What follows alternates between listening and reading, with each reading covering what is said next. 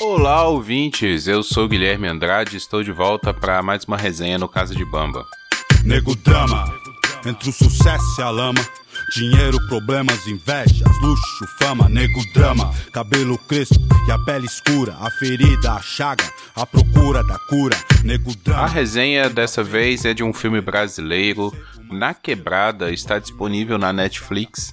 Filme de 2014, produzido pela Globo Filmes, que conta a história de jovens da Quebrada de São Paulo que fizeram parte de uma oficina de cinema ali, de uma ONG tem suas histórias entrelaçadas pela comunidade, por uma amizade de infância, seja pela forma que for. Então, o filme ele não tem um protagonista, ele não tem um personagem que a gente vai seguir a sua história, mas ele vai contando a história de um ambiente, de um lugar, né? E dentro desse lugar tem vários personagens. Lógico que um personagem ou outro tem mais tempo de tela, é usado ali como fio que vai ligar todos os outros personagens, isso existe, mas não é a história de uma pessoa que vai ser contada em si da quebrada, né, do local, de tudo que envolve o local e o que as pessoas dali passam no seu dia a dia, no cotidiano. A minha primeira avaliação é que eu gostei muito do filme. Foi um filme que me chamou a atenção desde o começo. Na, primeira, na cena de abertura, o filme já me prendeu. E isso é muito, muito valioso. Porque não é fácil você fazer uma cena de abertura. Né? Pra, pra gente, principalmente que vai assistir o filme no streaming em casa, é, né, eu não fui ver no cinema, esse filme provavelmente saiu no cinema, mas eu não fui ver. Então, assim, quando a gente vai ver o filme em casa, a cena de abertura muitas vezes decide se nós vamos ou não assistir aquele filme. É como se fosse a sinopse, é como se fosse o, o episódio piloto da série. Se a cena de abertura não entrega, não, não te puxa para dentro do filme, ou a gente não vai prestar atenção devidamente no filme, ou a gente vai escolher, né, por ter um catálogo ali gigantesco, assistir outra coisa. Inclusive hoje, quando eu fui assistir esse filme, antes eu tinha colocado um outro filme para assistir, uma animação que não me prendeu. Assim, com 10 minutos de filme, tava tudo enrolado, não ia para lugar nenhum. Eu falei assim: não, não vou perder meu tempo vendo isso, que não, vai ter nada de novo aí. Legal, quem produziu e tal, mas não é para mim esse filme. E o Na Quebrada, ele já estava na minha lista da Netflix há muito tempo, há vários meses. Se eu não me engano, eu vi esse filme como sugestão depois que eu assisti a série Irmandade. Eu também cheguei a assistir a série Sintonia. Então, como são séries que estão ali correlacionadas na Netflix, ela me mostrou e eu marquei esse filme, só que não tinha assistido. É um filme de uma hora e meia, que é um tempo bacana, é um tempo muito bom para filme porque não fica cansativo. A forma como é contada a história eu também gostei muito, porque é uma forma muito dinâmica não fica por não ficar preso em um personagem, o roteiro consegue fazer esse balanço de toda hora tá te mostrando algo novo, tá te mostrando uma perspectiva nova. É lógico que para mim esse filme se torna mais interessante por eu não viver essa realidade. Então tem aquele aspecto também de curiosidade para saber como é, como que é a vida na quebrada. Eu não tenho essa realidade, eu nunca vivi na quebrada, então eu não sei como é. E eu como espectador, com esse filme, eu fico ali, pô, e, e essa situação, como é aquela situação e vai né, tem vários personagens diferentes. Por exemplo, tem o personagem do Gerson que começa o filme, o pai dele está preso.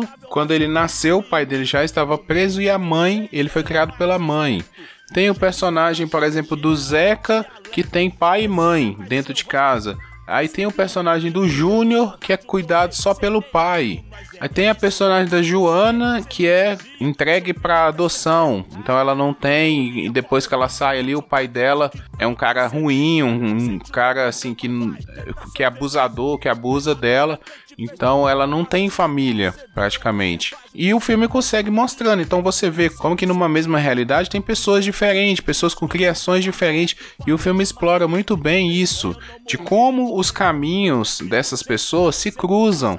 Determinados momentos eles seguem o mesmo caminho, outras horas por por ter essa história de vida, eles são impostos a fazer outras coisas, sabe? E o filme se questiona nisso, principalmente no final, porque nós vamos entender o, o, personagem do Gerson, que é colocado como o, esse fio condutor ali, esse que vai ligando os personagens, a gente vai entender onde ele vai chegar lá na frente. Ele começa com o pai dele falando com ele que ele, né, ainda criancinha, para ele não se envolver com crime, que não quer ver ele é, envolvido com os rapazes lá do crime, para não andar com esse tipo de pessoa, que ele tem que ser um, estudar, tem que ser um trabalhador e tudo mais. E aí a gente vai vendo ele caminhando ao longo do filme para saber se lá na frente ele vai chegar no mesmo ponto que o pai ou não, se ele vai ter uma história diferente.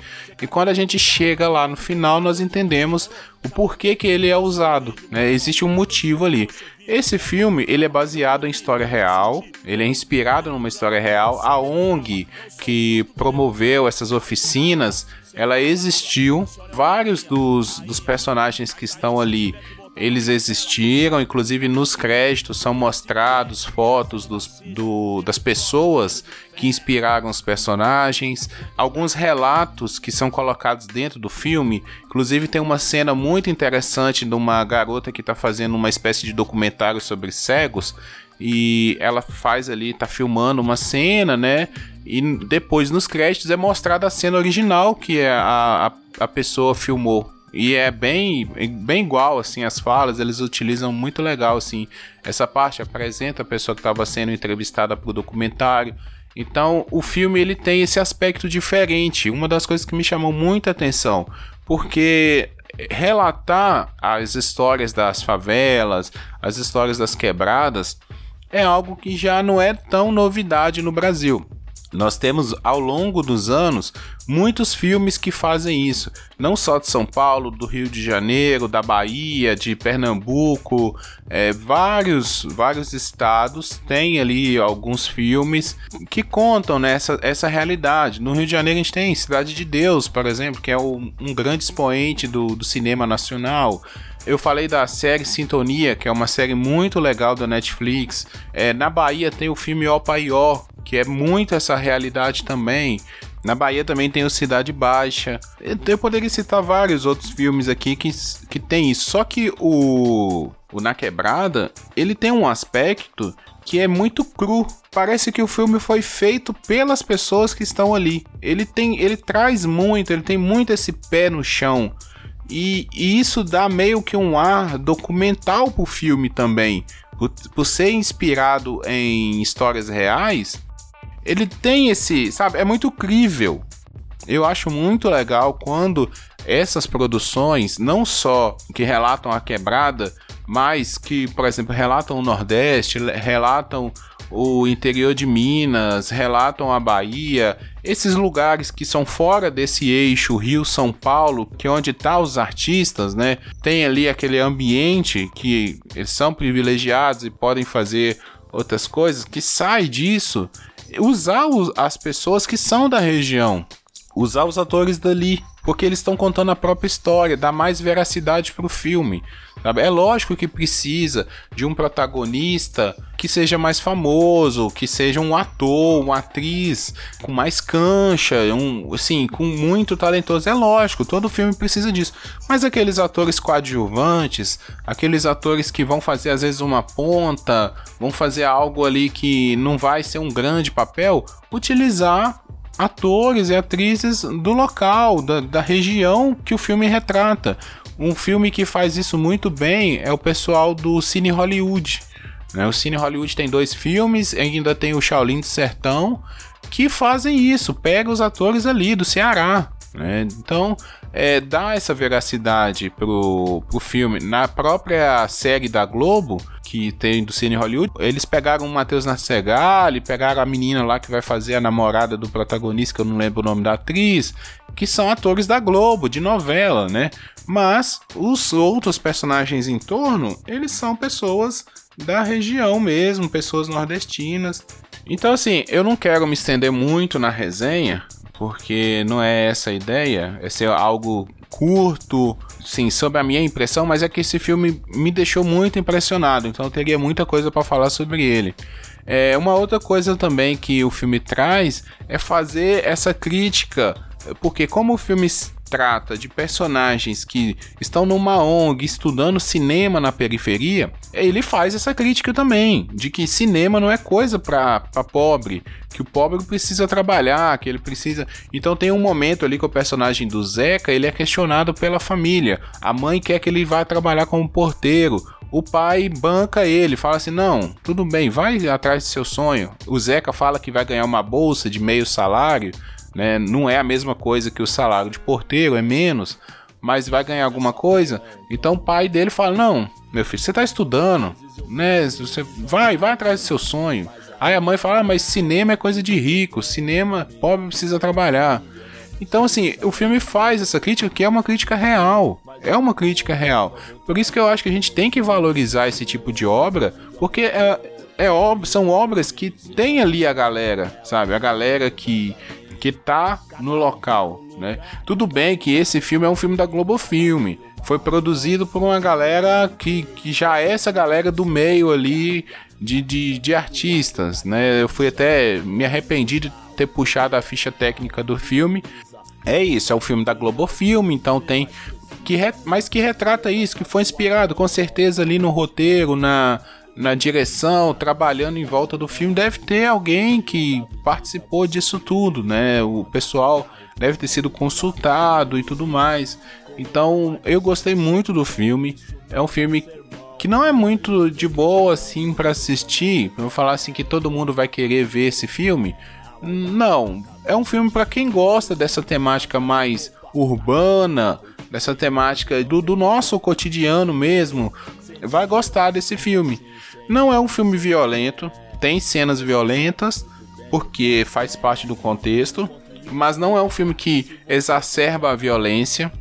Não é um filme que também vai ficar questionando as, as pautas sociais, sabe? Não vai. Ele, ele questiona também, ele questiona também, mas ele não é um filme para questionar, para falar assim, ah, por que que na quebrada tudo é difícil, por que que... Não, ele, ele tá retratando algo. A, a questão, as questões são feitas na nossa cabeça, isso é um mérito do filme também. Ele nos faz questionar é, várias coisas.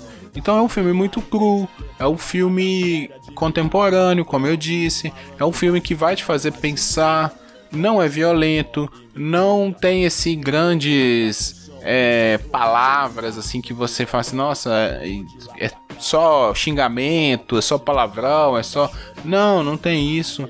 É, eu gostei muito da, da forma como o filme faz o link com os passados dos personagens, esse flashback que eles pegam encaixa bem, é um filme bem montado. Eu gostei da montagem do filme. A trilha sonora não se destaca tanto. Tem algumas músicas ali que conversam no meio do filme e tal, mas não a, a trilha sonora não destacou muito para mim. As atuações são bem medianas, realmente, mas é porque acredito que vários atores ali são, eram atores de início de carreira, talvez foi o primeiro filme de vários atores, então isso aí dá pra gente considerar tranquilamente. Não é um Cidade de Deus, tanto se fosse Cidade de Deus tinha ido concorrer ao Oscar. Não é, é um filme muito pé no chão, que um filme honesto. Vou fazer uma homenagem aqui ao Matheus lá que grava o TV na calçada com a gente, é um filme honesto, é um filme que te entrega aquilo que ele promete, sem muito muita coisa, é aquele filme pé no chão para você assistir e pensar um pouquinho na realidade. Sabe, aquele filme que vai te fazer questionar um pouquinho, que eu acho muito saudável. A arte tem que servir para isso também. De vez em quando a gente assiste uma coisa para aliviar a cabeça, de vez em quando a gente assiste um filme assim para pensar um pouquinho. Né? Mesmo quando não faz parte da nossa realidade, é bacana a gente fazer essas reflexões, aprender. Eu aprendi muito com esse filme. Então eu indico, indico pra galera aí. Acredito que quem me acompanha, acompanha o Papo de Calçada, acompanha o TV na Calçada, é, me acompanha aqui nesse podcast, tá acostumado também a assistir esse tipo de filme, né? Porque a gente tá sempre discutindo esse tipo de assunto.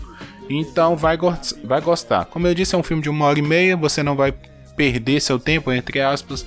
É, vai ser um filme bem fácil de assistir e acredito que vão gostar.